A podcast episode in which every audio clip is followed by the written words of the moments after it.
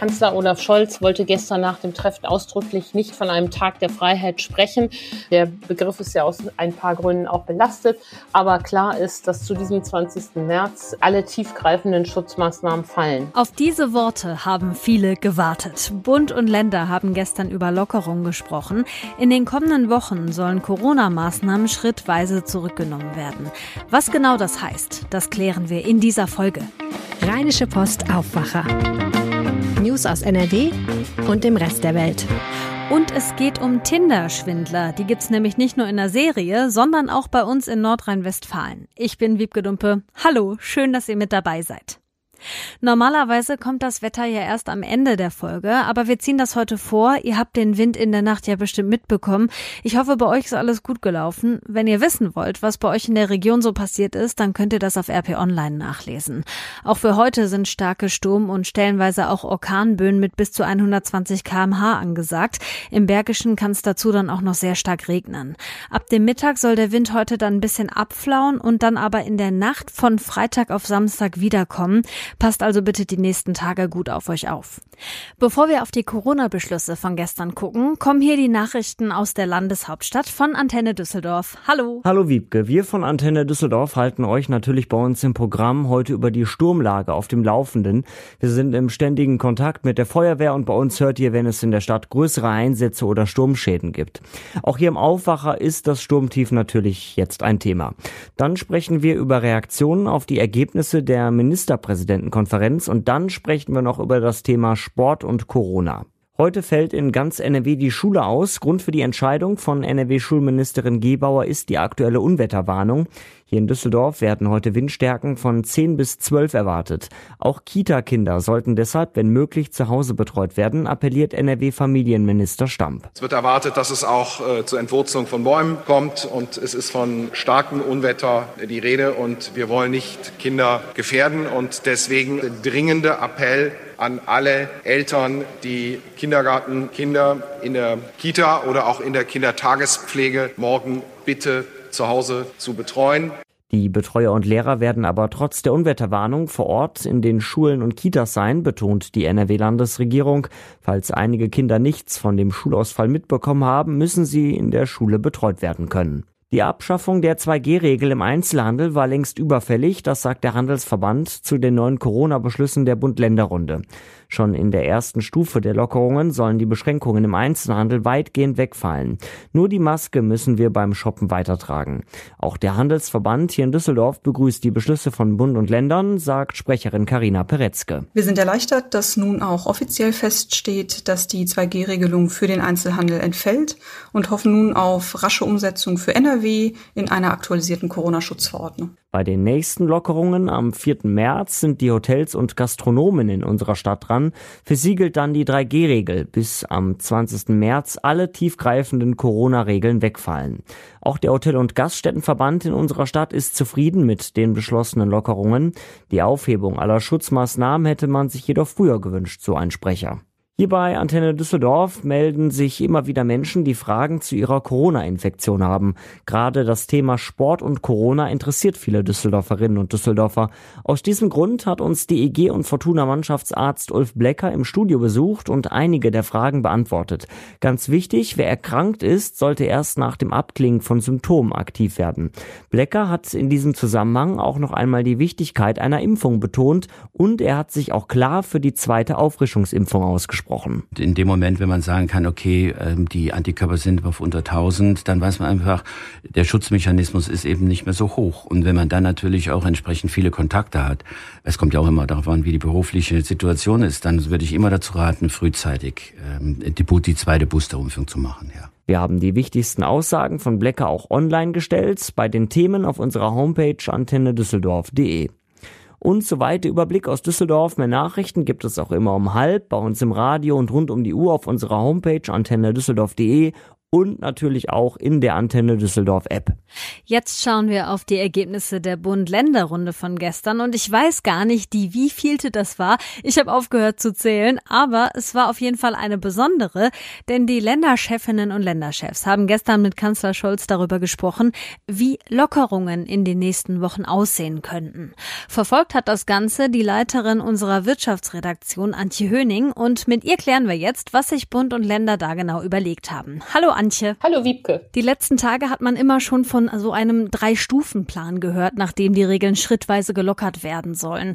Und der ist jetzt ja eigentlich beschlossene Sache. Was sieht der vor? Ja, Bund und Länder haben sich auf weitreichende Lockerungen in drei Schritten geeinigt. Der erste Schritt ist, sofort soll der Zugang zum Einzelhandel für alle wieder offen sein. Also 2G fällt bundesweit. Masken sollen weiter getragen werden und private Zusammenkünfte für Geimpfte und Genesene soll wieder ohne Begrenzung der Teilnehmerzahl möglich sein. Okay, der zweite Schritt? Im zweiten Schritt, der ab dem 4. März greift, da können dann äh, auch ungeimpfte wieder in die Gastronomie und in Hotels, wenn sie einen aktuellen Test vorlegen. Das ist die 3G-Regelung.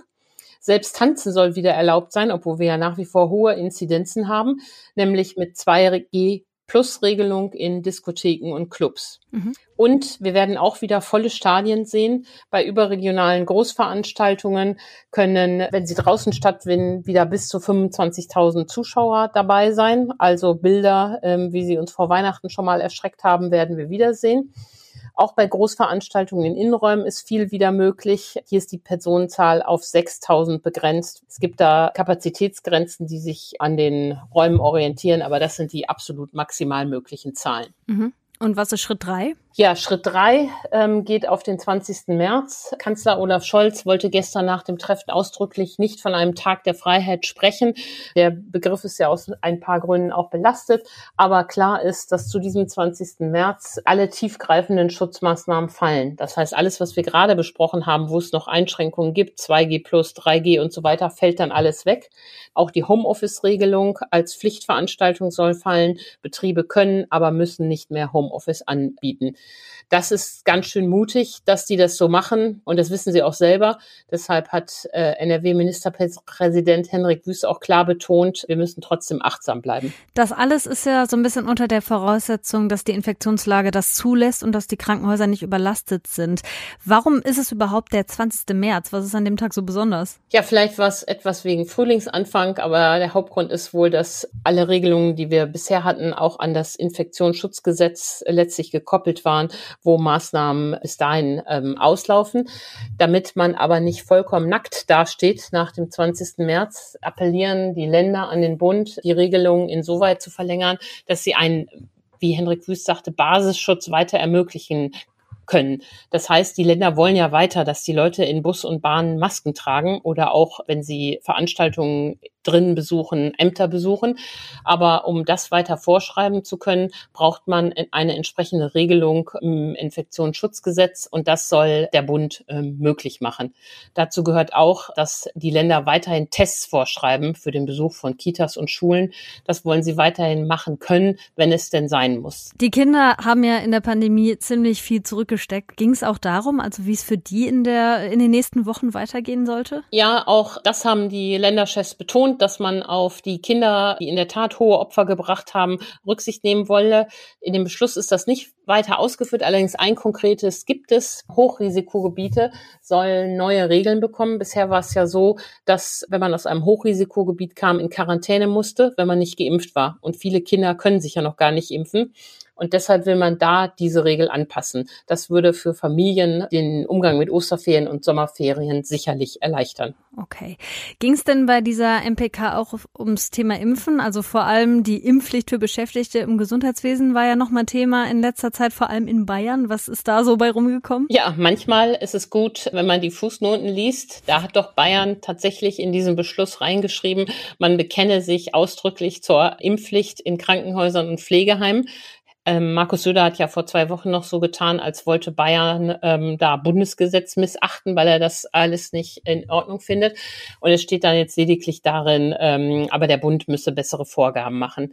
Was Bund und Länder aber auch beschlossen haben, ist, dass die Gesundheitsämter mehr Zeit bekommen für die Kontrolle die Arbeitgeber müssen den Gesundheitsämtern ja melden, welche Mitarbeiter nicht geimpft sind. Mhm. Dann steht auch noch drin, dass ein Beschäftigungsverbot das letzte Mittel ist. Das heißt, wir können realistischerweise davon ausgehen, dass es Monate dauert, bis die Gesundheitsämter die Krankenhäuser und Pflegeheime in der Weise kontrolliert haben und ob da am Ende wirklich Beschäftigungsverbote bei rumkommen, wage ich zu bezweifeln. So ein bisschen wird da mit der einrichtungsbezogenen Impfpflicht auch der Zahn gezogen. Können wir mal auf NRW schauen? Also weiß man schon, was davon wie genau bei uns umgesetzt wird? Ja, Henrik Wüst hat sich da sehr einig gezeigt äh, mit dem Kanzler und äh, beide haben auch immer betont, dass man viele Beschlüsse ja gemeinsam beschlossen hat. NRW hat auch keine Fußnote in dem Beschlusspapier zu Protokoll gegeben. Also das wird alles sehr rasch so kommen und in den Zeiten kommen, wie das da angekündigt wurde. Der Handelsverband in NRW begrüßt auch die Maßnahmen ausdrücklich. Peter Achten hat mit meinem Kollegen Jörg Winters gesprochen. Er sagt, das ist alles gut so. Aber äh, was Achten auch anmahnt, ist, dass man dringend eine Strategie für den Herbst braucht. Und in der Tat, darauf weist auch das Papier hin. Darauf weisen auch die Aussagen zur Impfpflicht hin die Pandemie ist ja noch nicht vorbei. Lauterbach hat ja am Dienstag gesagt, dass der Omikron-Höhepunkt überschritten ist und der Expertenrat der Bundesregierung geht auch davon aus, dass die Kurve jetzt erstmal in den kommenden Wochen wieder abflacht. Du hast dich ja mit Corona in den letzten zwei Jahren sehr ausführlich befasst und wenn ich richtig rausgehört habe, bist du auch nicht so ganz überzeugt von diesen Lockerungen jetzt bei der noch hohen Infektionslage quasi, also bei diesen hohen Zahlen. Was denkst du, ist das der richtige Weg, den wir jetzt gehen? Ja, ich finde es schwierig, dass der Druck auf die Ungeimpften so schnell schon wieder ähm, zurückgenommen wird. Geimpfte Menschen brauchen keinen Tag der Freiheit wie am 20. März. Für geimpfte Menschen könnten diese Maßnahmen auch durchaus noch weitergehen. Sie haben ja bisher keine Einschränkungen gehabt. Aber für Ungeimpfte wird das Leben nun wieder so wie vorher. Und damit, glaube ich, wird es für manche wieder nicht wichtig, sich impfen zu lassen. Dabei ist das dringend nötig. Scholz hat es gestern auch nochmal klar gemacht, mit der Impfquote, wie sie jetzt ist, können wir eigentlich nicht in den nächsten Herbst gehen. Und auch der Expertenrat hat Bund und Ländern äh, gesagt, das ist okay, ihr könnt jetzt lockern mit Blick auf Omikron. Die Zahlen gehen da in den nächsten Wochen drastisch runter. Aber spätestens im Herbst besteht eben das Risiko neuer Infektionswellen. Und zwar aus zwei Gründen. Einmal, weil es ähm, zu Mutationen kommt, zu weiteren Mutationen oder weil Delta, die Variante, ja immer noch zirkuliert und dann neue Wellen auslösen könnte. Ja, ich hätte es besser gefunden, wenn man den Druck auf Ungeimpfte länger gelassen hätte, damit ihnen klar wird, warum es für sie und für die anderen besser ist, wenn sie sich impfen lassen. Das sagt Antje Höning. Danke für die Infos rund um die Lockerungen, die Bund und Länder gestern beschlossen haben. Herzlichen Dank. NRW-Minister Ministerpräsident Wüst wird heute das Plenum im Landtag über die Beschlüsse der MPK informieren. Außerdem verabschiedet der Landtag die aktualisierten pandemischen Leitlinien.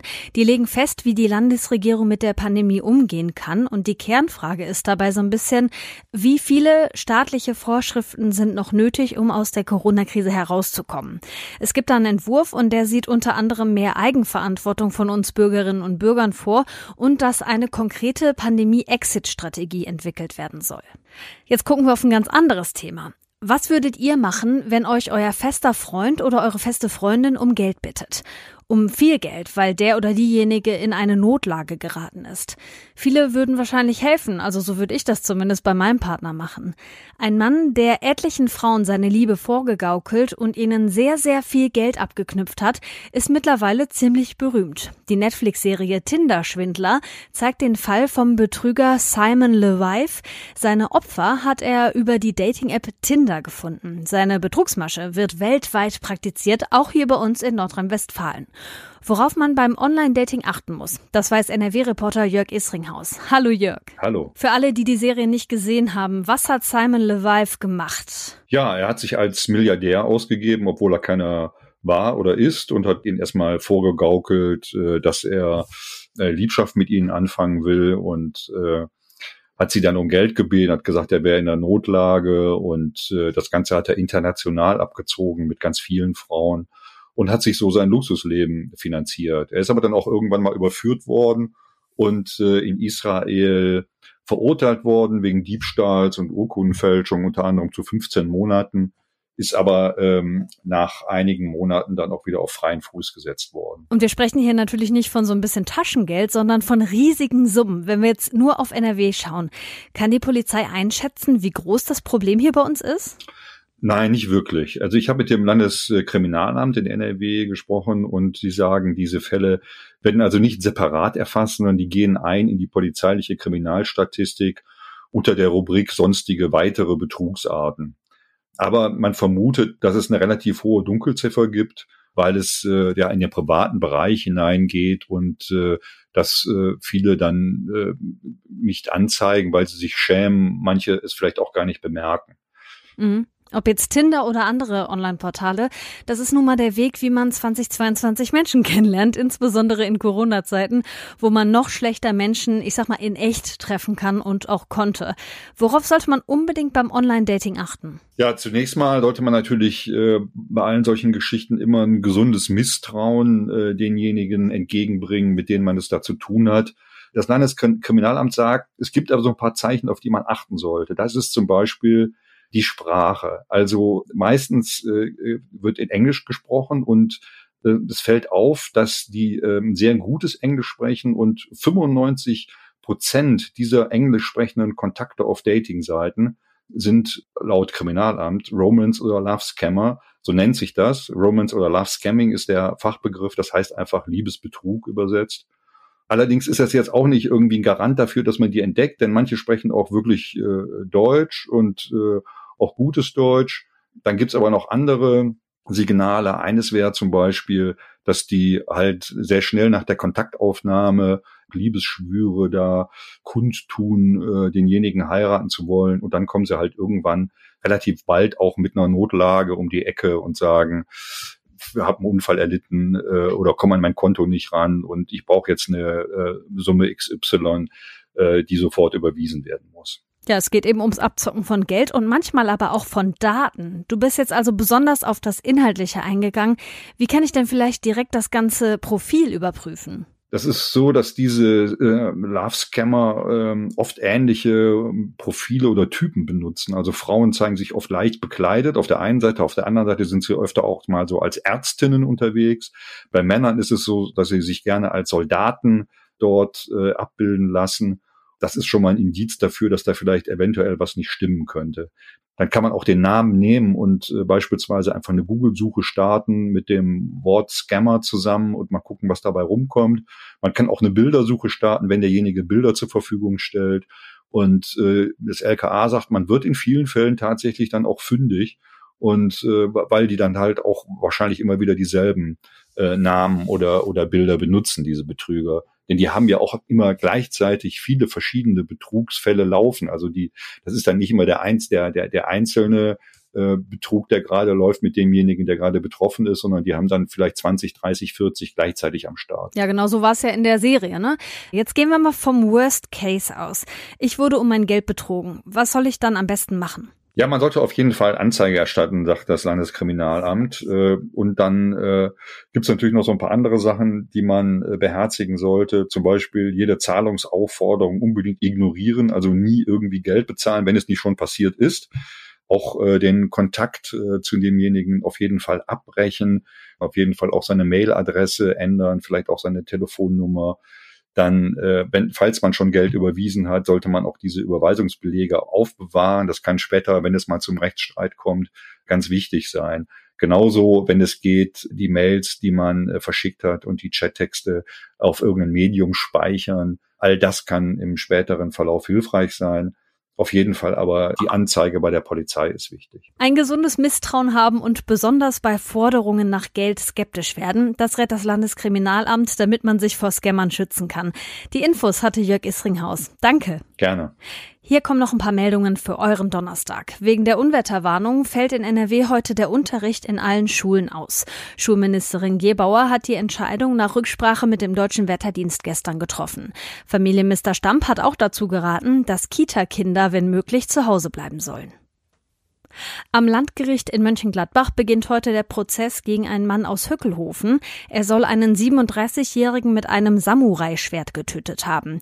Die Tat ist im vergangenen September passiert. In dem Verfahren geht es auch darum, ob der Mann schuldfähig ist. Sein ehemaliger Anwalt hatte unserer Redaktion gesagt, dass der Angeklagte schwerwiegende psychische Probleme hat. Die einen verfechten es, die anderen lehnen es komplett ab. Es geht ums Gendern. Das Rheingold-Institut aus Köln hat in einer tiefen psychologischen und repräsentativen Studie jetzt untersucht, wie junge Menschen zwischen 14 und 35 auf das Gendern reagieren. Die Ergebnisse dazu werden heute vorgestellt. Das war der Aufwacher am Donnerstag. Wenn euch der Aufwacher gefällt, dann drückt doch auf Abonnieren und lasst uns vielleicht auch ein paar Sternchen da. Das sorgt dafür, dass andere Leute uns besser finden können. Ich sage schon mal Danke im Voraus. Ich bin Wiebke Dumpe und wir hören uns morgen wieder, wenn ihr mögt. Tschüss! Mehr Nachrichten aus NRW gibt's jederzeit auf RP Online. rp-online.de